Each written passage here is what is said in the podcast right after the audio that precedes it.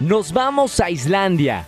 Pero no te preocupes porque ahora tú puedes acompañarnos a ver las auroras boreales a Noruega. Entra ya a rogergonzalez.com.mx diagonal experiencias y vive conmigo la mejor aventura de tu vida.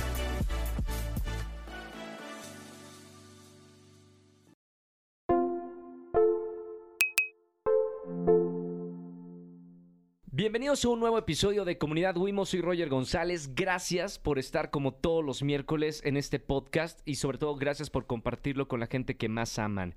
Eh, me encanta la invitada que tengo en este nuevo episodio porque me recuerda a una época que yo viví muy feliz en un país que amo y ese acentito argentino que suena tango, que suena alfajor, que suena a paisajes maravillosos y suena a mi segunda casa, eh, Argentina. Ella, eh, bueno, es de ahí de, Argentina, eh, de Rosario específicamente. Es una gran coach.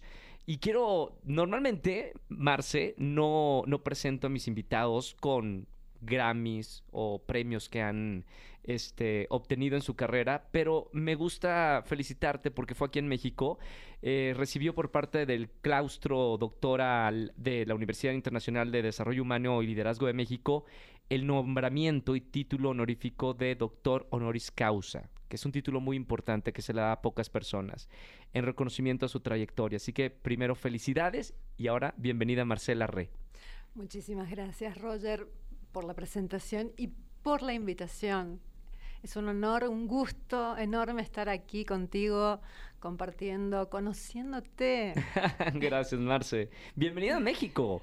Estábamos hablando fuera del aire que, ya conocías diferentes partes de, México, pero ahora estás una, una temporada aquí en Ciudad de México, disfrutando un poquito más.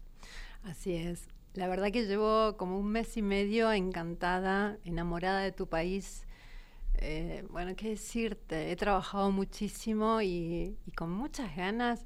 Como que me está seduciendo mucho tu país para venirme, ¿eh? Mira, yo estuve allá 10 años en, Argentina y, creo que entre argentinos y mexicanos tenemos cosas que nos unen, ¿no? Sí, sí.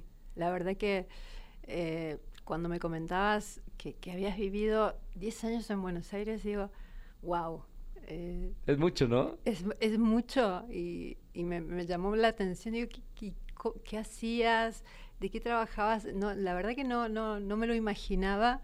Y, y, te soy sincera, me encanta tu país y, y muchas ganas de decir, me encantaría venirme a vivir aquí. Bueno, ahora estás aquí en, en México, Marcela, porque eh, más allá de recibir este título, eh, para la gente que nos está escuchando, eh, ¿qué significa para ti tener este título por parte de, este lugar?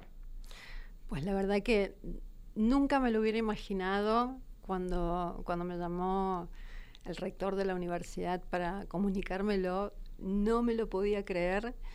Y, es verdad, como decías, ¿no? Es un título honorífico que se lo dan a muy pocas personas. Eh, tiene un número que, está reconocido por la CEP.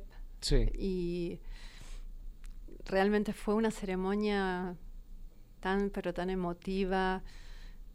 Eh, y e, es un, reconocimiento a, la a, la trayectoria, al aporte a la sociedad, a la patria. Fue una ceremonia donde tocó la, banda de, de, guerra de la policía. Fue tan... Yo lloré como una marrana, no sé si se dice. Sí, sí, sí, me imagino, como Magdalena, decimos aquí en México. Fue realmente muy bonito. Son, son años de trabajo. Oye, Marcela, eh, quiero, quiero dar unos puntos para la gente que nos está escuchando. Tú eres neurocoach certificada y considerada entre las mejores coaches de, de Latinoamérica. Hay, hay un, muchos años de trabajo y sobre todo también porque eres creadora de un de tu propio método que a través de los años has investigado. Platícame un poquito de, tu trabajo. Bueno, yo he creado un, método que fusiona ocho disciplinas, entre ellas eh, utilizo muy poquito coaching, no es que sea una disciplina que sea mala, sino es que la tienes que combinar con otras. Sí. También utilizo programación neurolingüística, hipnosis ericksoniana, pero de esas disciplinas he creado mis propias técnicas. también terapia de línea de tiempo, reingeniería cerebral, mentoring.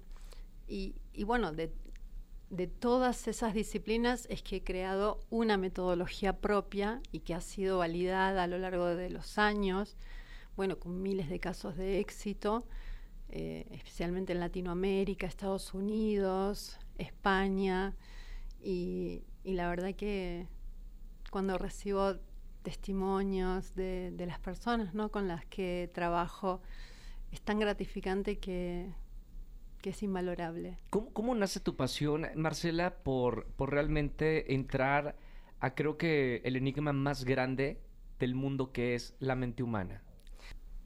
Yo volé 15 años, 10 eh, años en Europa, 5 en Argentina, y y de ese primer vuelo que hice, porque siempre digo que la aviación llega a mí, no yo a la aviación, nunca fue mi sueño ser sobrecargo. ¿Cómo, cómo, nace ese gusto por...? Porque es un trabajo bastante complicado, ¿no? o sea, lo tienes que traer en, la, en las venas. Sí, y para volar 15 años, porque hay gente que lo hace un año, dos, se saca el gustito, porque es su sueño. Viajar por el mundo. Claro.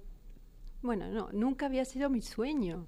¿Cómo caes ahí? Yo me voy a vivir a Tenerife porque siempre digo que no, uno huye de una realidad cuando migra, ¿no? En, en, mi caso, yo huía de mi realidad que era, tenía un muy buen trabajo, ganaba muy bien mi vida, trabajaba para un corporativo de máquinas y herramientas industriales, pero tenía anorexia nerviosa. Pesaba 40 kilos, me tenía que bañar con, con la luz apagada porque me impresionaba mi cuerpo y de eso escapé y me fui a vivir a Tenerife.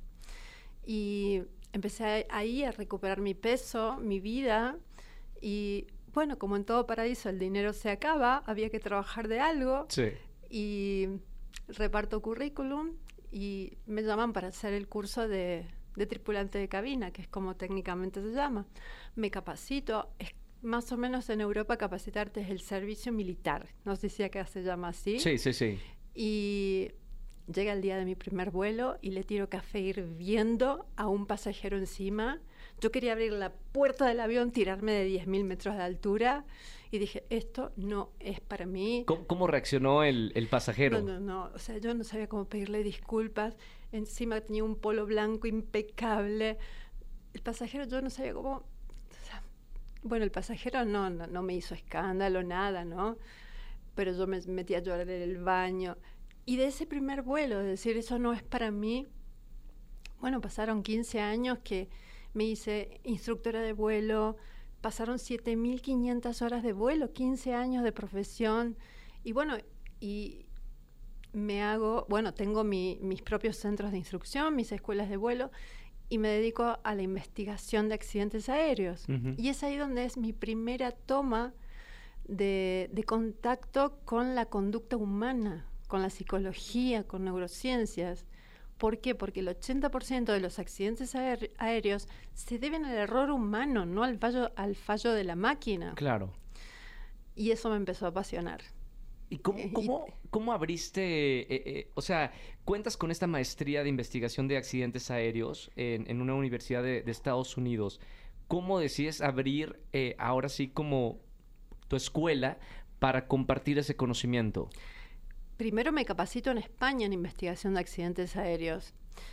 Abro mi centro de instrucción, eh, mi escuela de aviación en España, sí.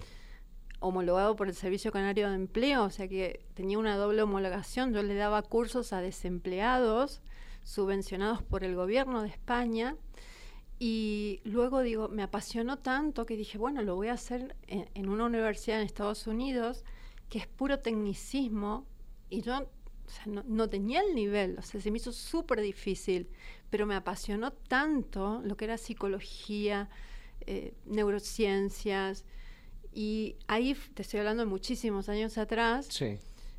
Pero ¿qué ocurre? Luego tengo un incidente, una enfermedad que es la depresión, y en esos tres años y medio que estuve como mi vida se detuvo, estuvo en stand-by, y siempre digo que en mis poquitos momentos de lucidez dije, si mi mente se enfermó y tuvo esta alteración de neurotransmisores Y me puse a investigar, a investigar. Y con lo que sabía, cuando me curé de esa enfermedad, que incluso le pedí a Dios tener cáncer y no depresión,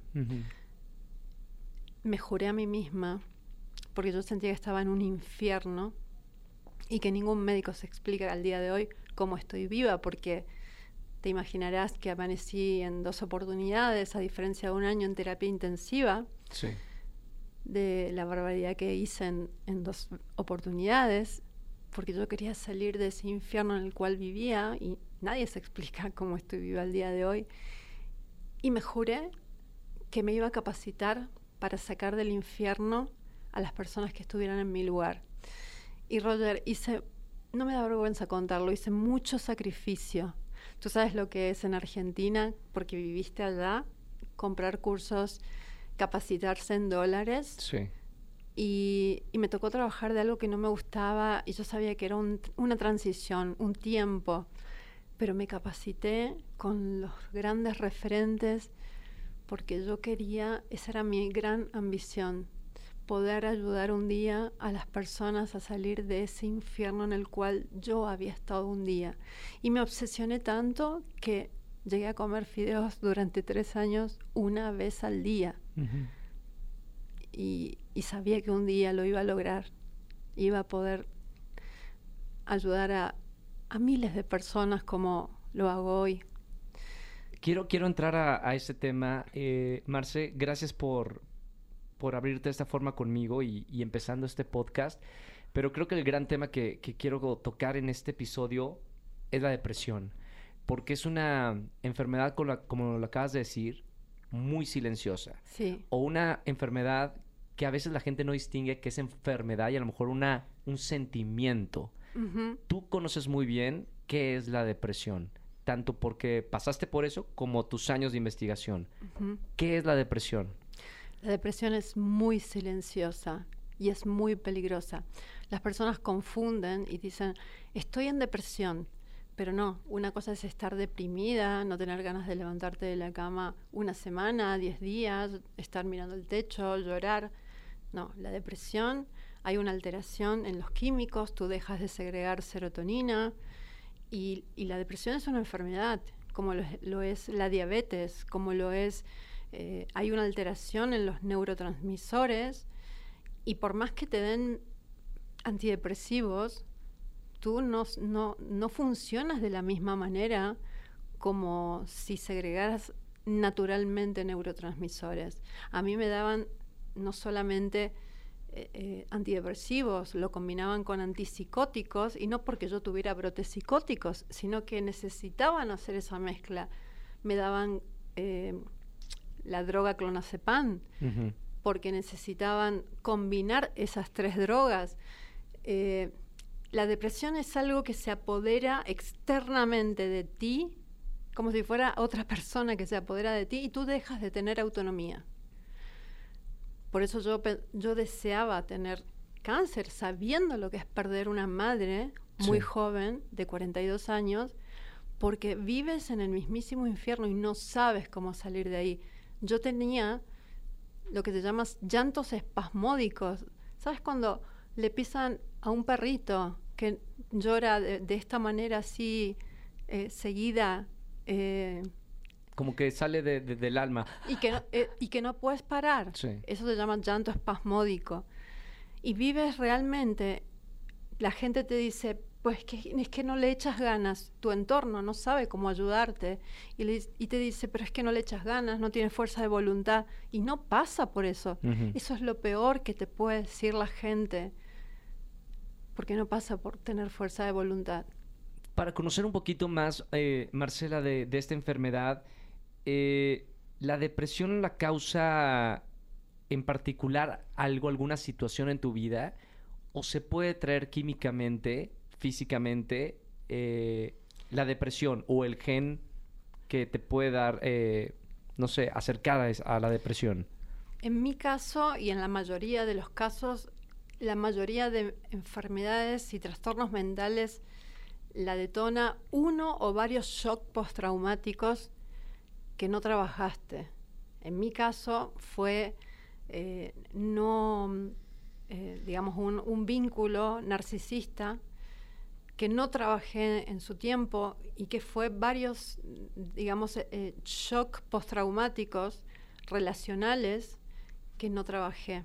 Sumado a un acoso sexual que viví en una aerolínea durante un año y, y, eso fue un shock postraumático que se acumuló en el tiempo porque yo vivía verdaderas represalias.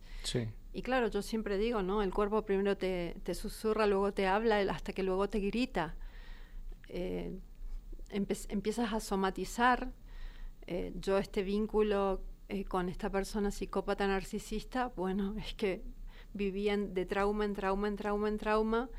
Y, vivía auténticas, auténticos shock postraumáticos, disonancia cognitiva. Y, cuando tú no trabajas todo eso y haces, eh, sigues para adelante, detona tarde o temprano todas esas crisis de llanto, de ansiedad, ataques de pánico, eh, detona en un trastorno mental, en una enfermedad mental.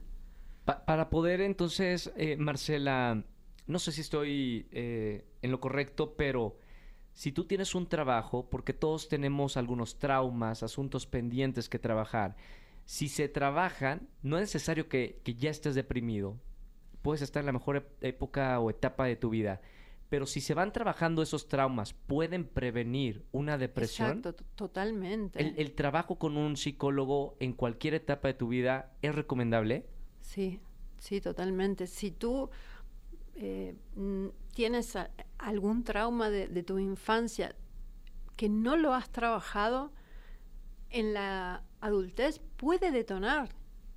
Puedes vivir, no sé, un trauma que te recuerde a ese trauma, un abuso, por ejemplo, de tu infancia, que te recuerde eso que viviste en tu infancia y puede detonar en una depresión o en otra enfermedad eso hablando de desde un punto o una crisis en tu vida, pero también, y lo que regreso a mi pregunta, ¿puede ser genético la depresión? Sí, también puede ser un tema genético, pero en un 80% son traumas que no se han trabajado. En un 80%. ¿Cómo, detonan por traumas que no has trabajado por estrés postraumático se llama. Trastornos de estrés postraumático relacional. ¿Cómo saliste adelante, eh, Marce? Hoy, digo, estás aquí conmigo platicando, pero supongo que viviste un infierno y así lo, lo, lo hablas de esta enfermedad que es la depresión. ¿Cómo se sale adelante? La gente que me está escuchando, ¿cómo sale adelante de esto? Mira, yo estuve tres años y medio literal eh, mi vida en stand-by. Tú me ves ahora y, no te imaginas, a mí me había, había que agarrarme, no te, lo cuento para victimizarme, pero a mí había que agarrarme del brazo para cruzar la calle. Estuve un año con acompañamiento terapéutico, que esto significa estar acompañada seis horas al día por una psicóloga para que te monitoree y tú no pienses en otra cosa que no sea la muerte. Claro. Muchas veces hasta me tenía que vestir o darme de comer en la boca. Y eso, así un año, ¿eh? Sí. Y, en mi caso, yo no soy caso de éxito de ninguna terapia convencional. Estamos hablando de psicólogo, este... Psiquiatra. Psiquiatra. Yo estaba, estuve hasta sobremedicada y mm, yo empecé a, a, digamos, a sanar, a levantarme con las herramientas que al día de hoy trabajo son más humanas? Sanan, sanan a profundidad porque trabajan a nivel subconsciente. ¿Cómo es, son estas herramientas, Marcela? Y se trabaja a nivel subconsciente, van al trauma. No es hacer, ir a hacer catarsis. Yo he llegado a ir tres veces por semana al psicólogo. No quiero hablar desde el juicio, no quiero criticar a, a los terapeutas convencionales, pero yo iba a hacer catarsis, a llorar y, un día le dije a, mi terapeuta, ustedes ven personas que lloran, hmm. que entran, salen, lloran. Saliendo, entran llorando, salen llorando. Y yo hoy le digo a, mis pacientes, cuando les veo a, los ojos, les digo, yo no es que sea evidente, pero puedo ver que tu alma está sufriendo, cosa que yo le decía a mi terapeuta, ustedes no ven un alma que está viviendo un infierno, ustedes no. ven, ustedes solamente ven personas que lloran, no ven un alma que está viviendo un infierno, un alma que sufre verdaderamente. Es que creo que la psicología, eh, Marce, no sé si, si me equivoco o no, eh, tengo una hermana psicóloga que, que, estudió en España justo depresión y ansiedad, creo que la psicología tradicional se queda obsoleta o falta de herramientas que realmente te ayuden. Eh, ¿es, ¿Es posible esto? Sé parte de nuestra comunidad y cámbiate de servicio de telefonía a Wimo. Cada vez somos más los que queremos una gran cobertura, más gigas para redes sociales y pagar menos. Pide tu SIM Wimo hasta la puerta de tu casa en somoswimo.com. Limitada, quería decir. Yo creo que eh, no, no quiero que suene a que estoy criticando la terapia convencional. En mi caso, yo no soy caso de éxito de ninguna terapia convencional y he llegado a ir tres veces por semana al psicólogo convencional. No conocía en ese momento estas herramientas y pero las, las herramientas con las que, las que yo trabajo al día de hoy van directo al subconsciente y vas a sanar y no es que sanas y luego al mes y medio tienes una recaída. No, vas a la niñez. En mi caso yo había una Marcelita que estaba muy herida, muy traumada, tenía el Big Mac de todas las heridas. Y, y a mí me marcó mucho, tenía mucho trauma de esa relación. Eh, más todas las heridas con las que yo venía. Ese vínculo, bueno, si yo te cuento, fue una película de terror eh, fue una película policial. Yo estaba con el hombre más peligroso de toda Europa. Le vamos a llamar una mezcla entre, no sé, El Padrino Scarface y hay muchas películas aquí en México de personajes así. ¿Cómo caíste con esa persona, Marce? ¿Y por qué? Ay, es que se muestran como seres como el príncipe azul, y yo tan romántica que a los 20 años le había escrito una carta a, mi, alma, a mi alma gemela. Eh, y se presentan verdaderamente como príncipes azules, ¿no? Y, tienen una enfermedad, ¿no? Ese tipo de personas. No es una enfermedad, Roger, es un trastorno mental de personalidad que es diferente. Ellos no tienen bipolaridad, no tienen diabetes, no tienen esquizofrenia. No, es un trastorno mental de personalidad y se da tanto en hombres como en mujeres. Y las mujeres, te digo un secreto, son más peligrosas que los hombres. Hay más hombres. Y ellos se muestran como encantadores. Es que cuando les ves encontraste el príncipe azul, es demasiado bonito para ser verdad. Te trataba bonito, te hablaba bien, te hacía sentir importante. ¿Qué era lo que te enamoró de esa persona? No, es que te dice las cosas más bonitas que nunca nadie te dijo en la vida. Te hace sentir única y especial. Y tú dices, es que encontré el príncipe azul, es salido de una película de Disney. Bueno, todas sus ex están locas para halagarte a ti y a la semana te está pidiendo la mano. A los 15 días ya lo había traído a mi padre de Argentina para pedirme mi mano. Y bueno, es carismático. Mm, se muestra como verdaderamente, ¿no? Y tú dices, es que es el príncipe azul salido de la película de Disney. ¿Cuánto dura esa película de Disney y se transforma en una película bastante terrorífica? Mira, en, esa en esta primera parte construye un personaje, toda una máscara, toda donde hace todo para enamorarte, encandilarte, engancharte en base a, todas tus necesidades, ¿no? Esta es la primera fase que, se, que yo le digo Disney, pero técnicamente se llama love bombing.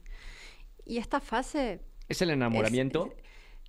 claro, acá, acá para las chicas que nos están escuchando o los chicos, se estarán preguntando, bueno, pero toda relación empieza de manera bonita y las maripositas en el estómago y ¿cómo lo diferencio? Acá la clave es la velocidad en que se da todo.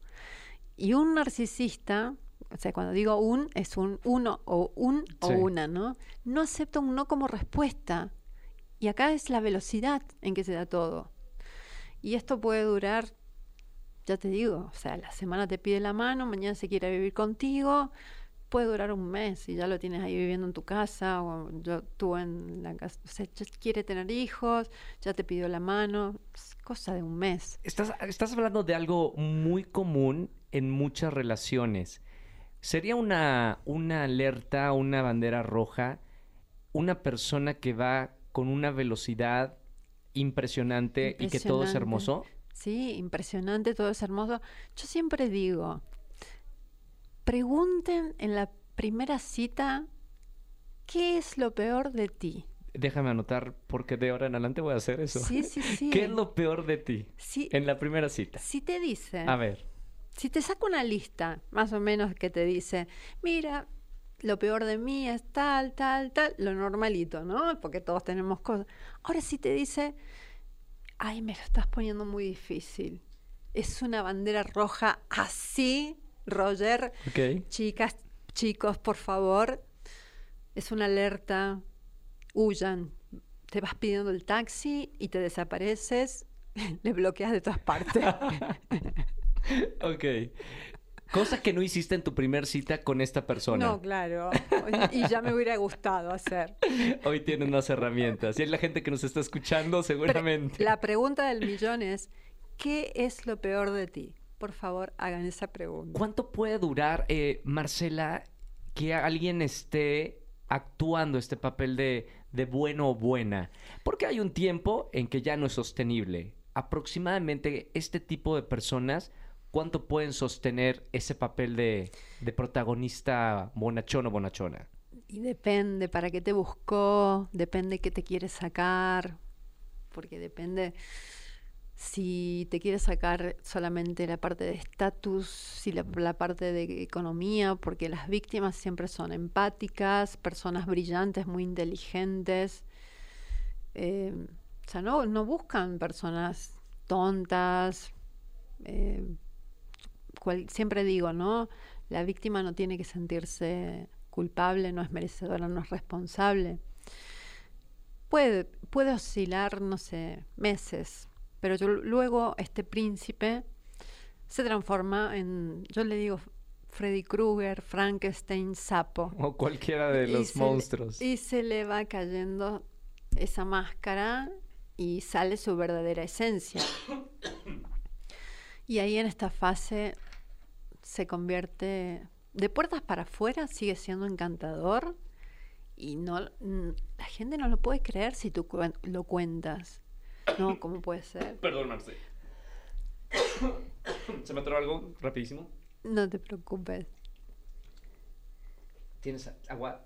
¿Tienes, Marce, agua? Sí, sí, acá tengo.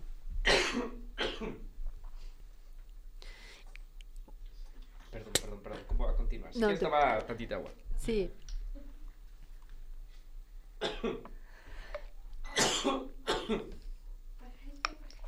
Ya. Que va la luz. No, no Perdón, Marce. No, no te preocupes. Bueno, y en esta, en esta segunda fase ya empieza a buscar de todos los defectos que hace una persona como yo con alguien como tú, te empieza a echar la culpa de todo, es que tú eres muy sensible, te tomas todo a la tremenda, tú eres responsable de todo. Bueno, estas personas no tienen conciencia moral, no tienen empatía, no se sienten culpables, no sienten remordimiento, necesitan una, un constante escenario, Sí. necesitan sentirse, tienen fantasías constantes de poder, éxito, eh, necesitan eh, sentirse admirados constantemente. O sea, en el bautismo son el bebé, en la boda son el novio y en el funeral son el muerto. Están identificando la gente que nos escucha, Sí. ¿no? Seguro, ¿no? Claro, o sea, necesitan constantemente, tienen fantasías de, de ex- extremadamente de logro, poder, y necesito, necesitan eh, denigrarte para sentirse superiores. Lo único que sienten es un miedo detrás de esa fachada de extrema seguridad. Lo único que sienten es miedo al fracaso y al rechazo, que lo esconden, ¿no? Pero no, y especialmente los psicópatas que tienen un extremo narcisismo, pueden tener un muerto al lado que no sienten nada. Claro. Pero humillan en público. A mí un día estábamos cenando de lo más bien, tiro una botella de vino y empieza los gritos de echarme la culpa a mí. Tú siempre arruinas todo, ¿cómo puede ser? O sea, y yo no podía llorar porque se violentaba más y era capaz de pegarme en público. Sí. Eh, o sea, son... eh, y, pe- pero de puertas para afuera son totalmente eh, carismáticos. en la primera fase son capaces de llamar a la prensa y te obligan a... Bueno, en ese momento no había redes sociales, ¿no? Pero hoy son capaces de llamar a un fotógrafo profesional y te obligan a mostrar la, la parejita feliz en Claro. redes sociales. Y bueno, ya en esta fase hay violencia psicológica, física, sexual. eh, te deja de hablar por días, te castiga retirándote el sexo. ¿Cuánto, cuánto tiempo duraste con, con esta pareja, Marcela? Y yo estuve años, por- porque hay un, hay un tema con los químicos del cerebro que maquiavélicamente lo planifica. Entonces las personas te dicen, pero ¿cómo, cómo no te vas? Sí. Pero es una trampa, una jaula en la cual estás. Y es una de las secuelas que se llama disonancia cognitiva, pero lo vamos a explicar facilito.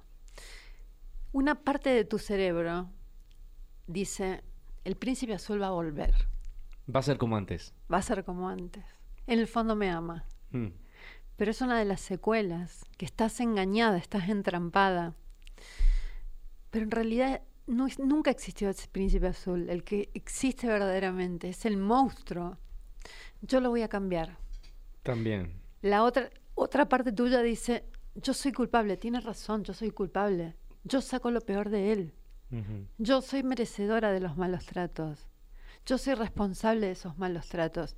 Entonces, al autoengañarte y al justificarle, baja el dolor, baja la ansiedad y ahí te puedes tirar años.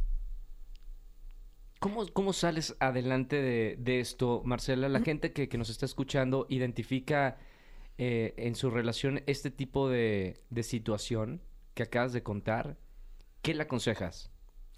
Que se, bueno, primero, que no es culpable, que no se sienta merecedora ni responsable, que busque urgente una red de apoyo, que está para poder establecer el contacto cero, que es bloquearle de todas, de todas partes, eh, que no- eso no es inmadurez emocional, es poder salvarse el pellejo. Por eso hablamos de víctimas y de sobrevivientes, porque Sí. a un amor narcisista se sobrevive, porque hay muchísimas personas que se han quitado la vida.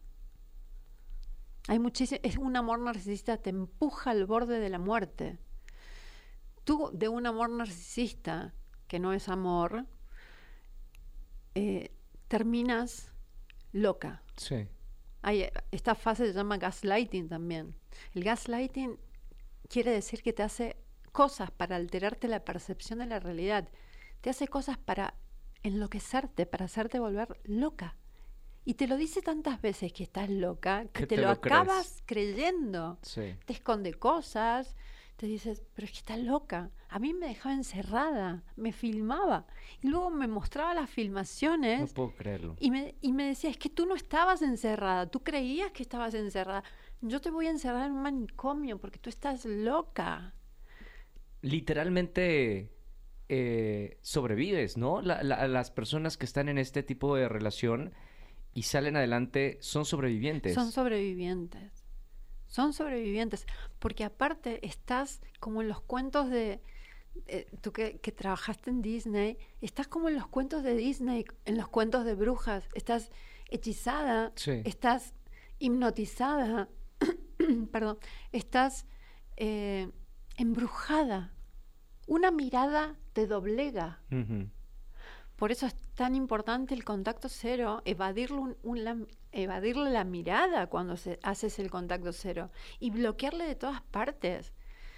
Y, y podríamos ahondar el verdadero contacto cero, ¿cómo se hace? No tocar un objeto, ni siquiera.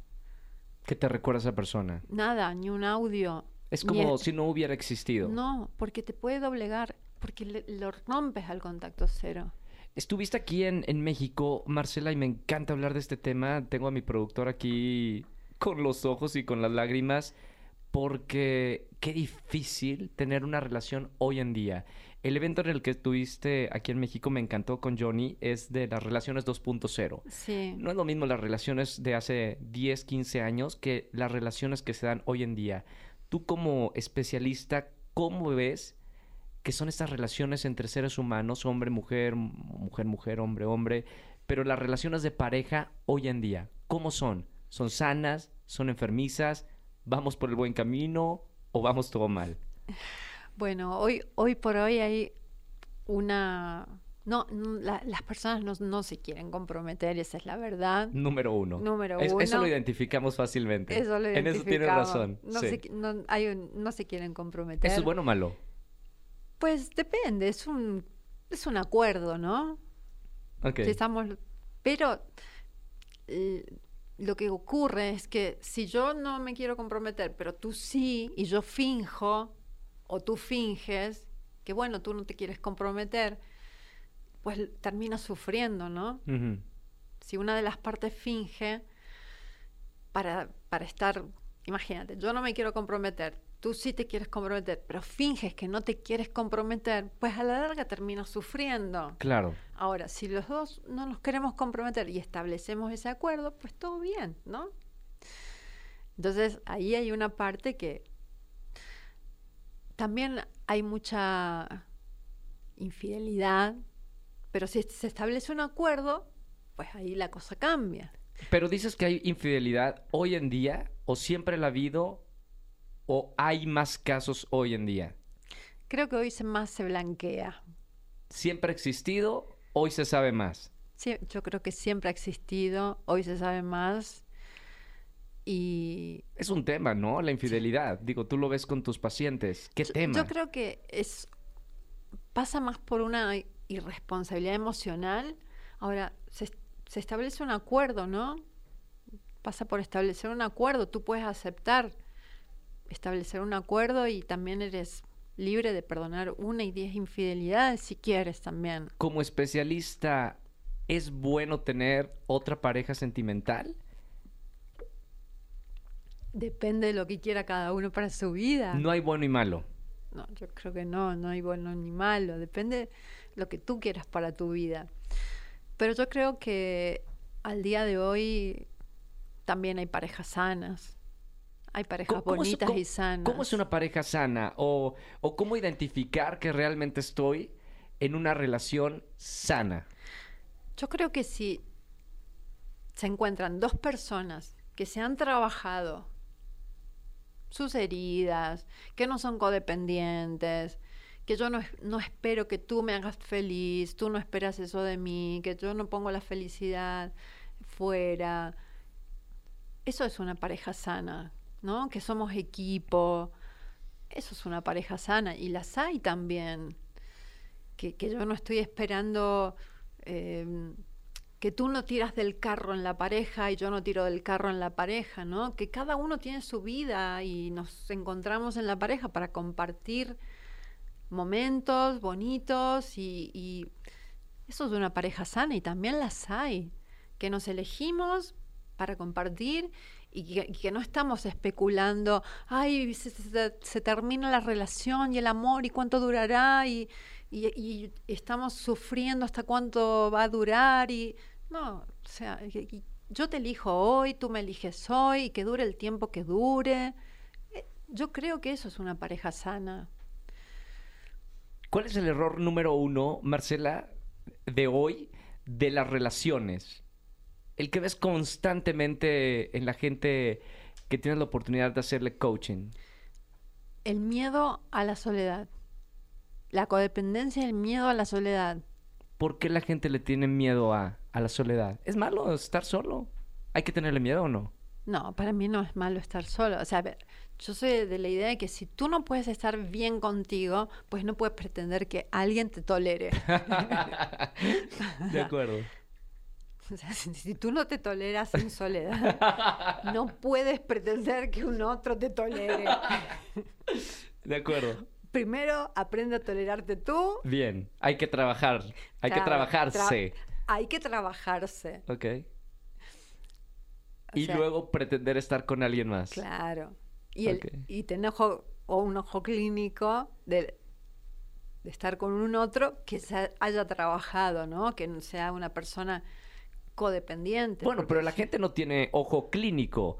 ¿Podrías darnos unas tres o cinco eh, banderas rojas de saber si esa persona está trabajada o no? Bueno, si te llamo unas 800 veces al día, es una bandera roja, ¿no? Lo Que dice no el está especialista. trabajada. Ok, bien.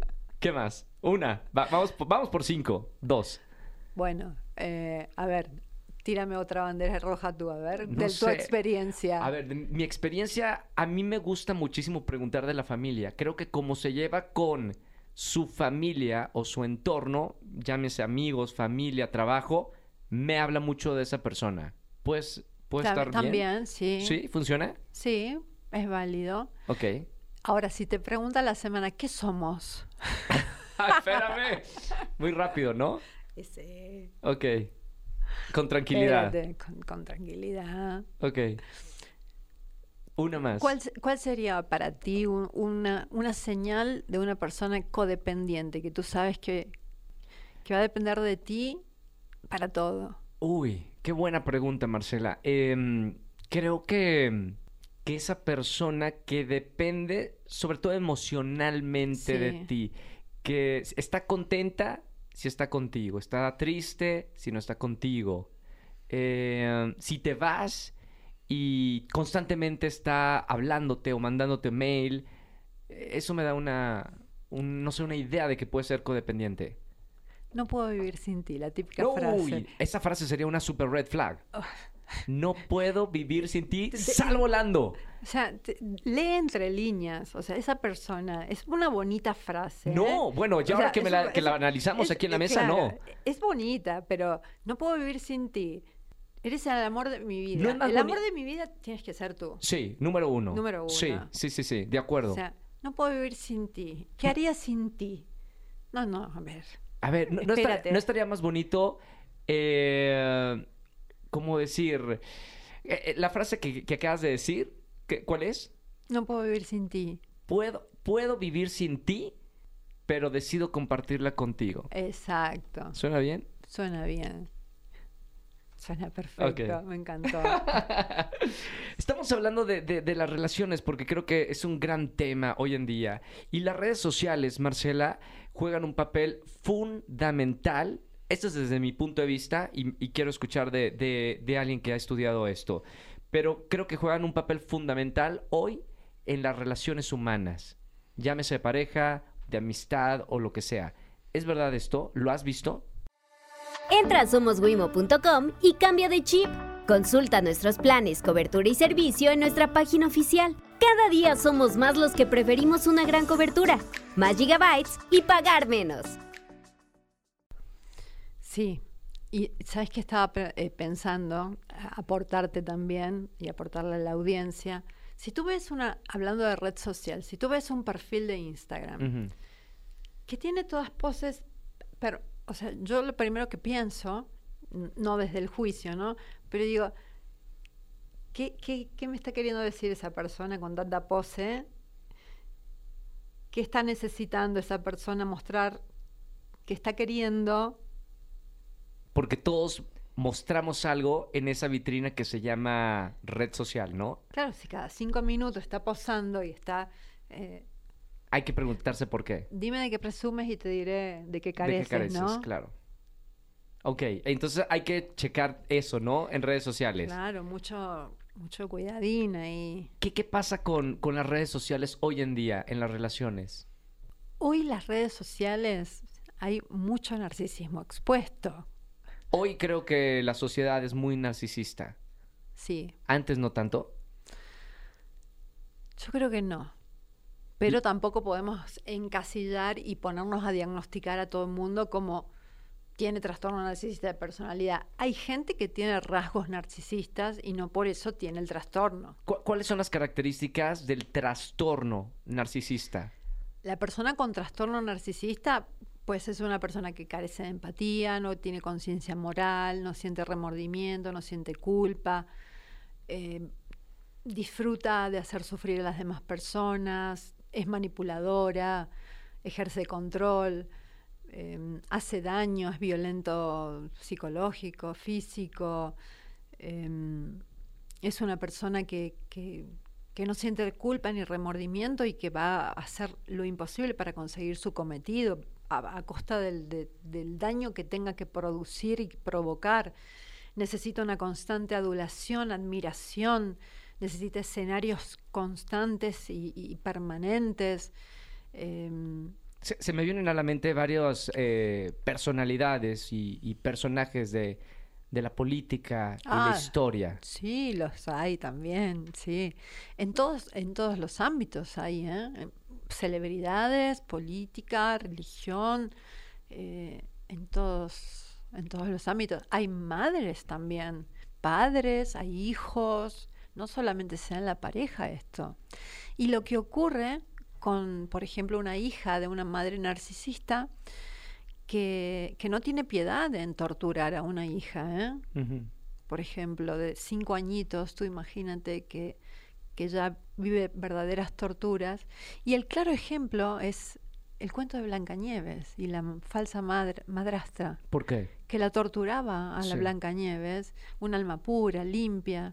Ese es- eso es lo que se da en- entre un vínculo de madre e hija narcisista. Y, y esa niña, imagínate, de cinco años, como es el cuento de Blancanieves, sale, ya sufre secuelas, ya sufre traumas, y cuando sale a vincularse al amor, al mercado del amor, eh, huyendo de esa, de esa tortura, de ese infierno, y muy probablemente con trastornos alimenticios, consumiendo estupefacientes para huir de esa realidad, cae en manos de un psicópata narcisista. ¿Hay muchos en la sociedad? ¿Hay muchos hoy en día? Muchísimos. Y hoy sé que se habla tanto porque muchas víctimas se están atreviendo a alzar la voz, porque antes no se hablaba, por, por vergüenza, Claro.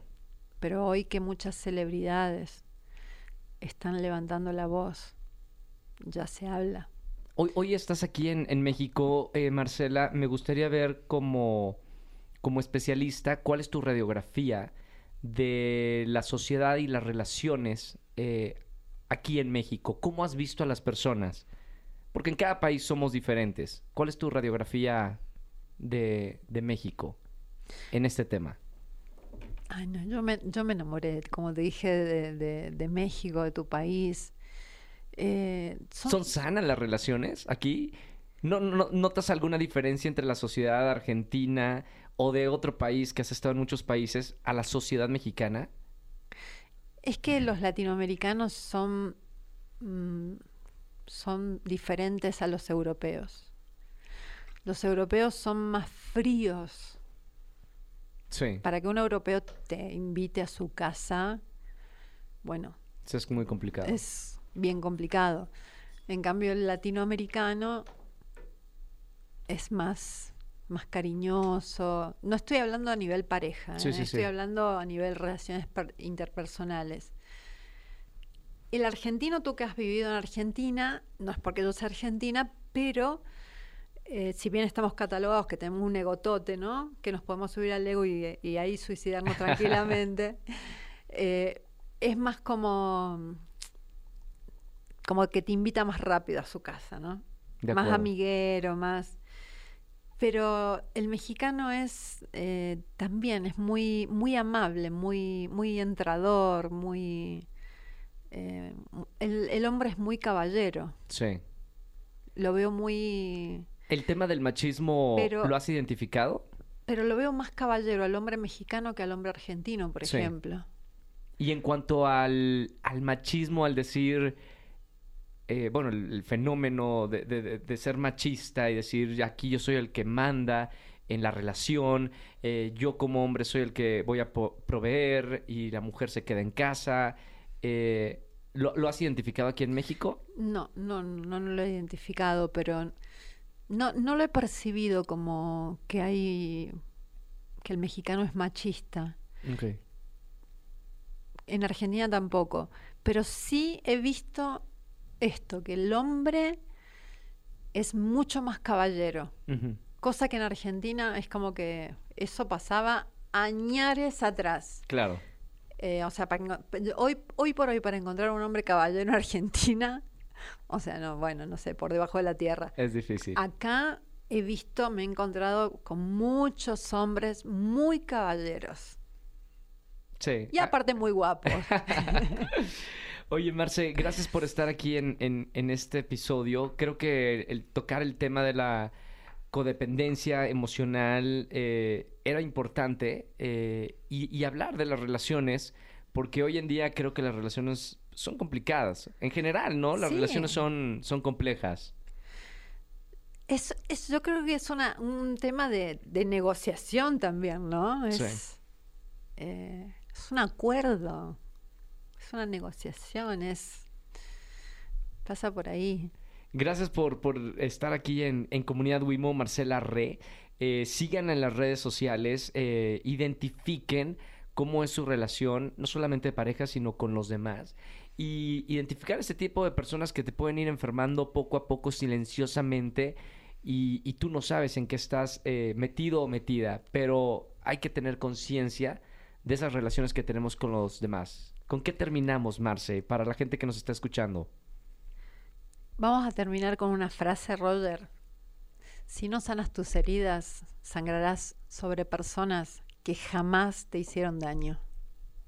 Perfecto. ¿Qué tal? Me encanta y totalmente razonable eso. Eh, trabajen, por favor, sus emociones. Todos tenemos eh, muchas cosas que, que tener en conciencia y trabajarlas con un especialista. Y todos tenemos un niño interior herido dentro que tal vez lleva años, como fue en mi caso, pidiéndonos a gritos que le sanemos. Gracias, Marcela, por estar aquí. Gracias a ti, Bienvenida a. México. Amo tu país. Y yo el tuyo. Gracias, Roger. Gracias. Compartan este episodio de verdad con la gente que lo necesita y hasta el próximo miércoles. Chao.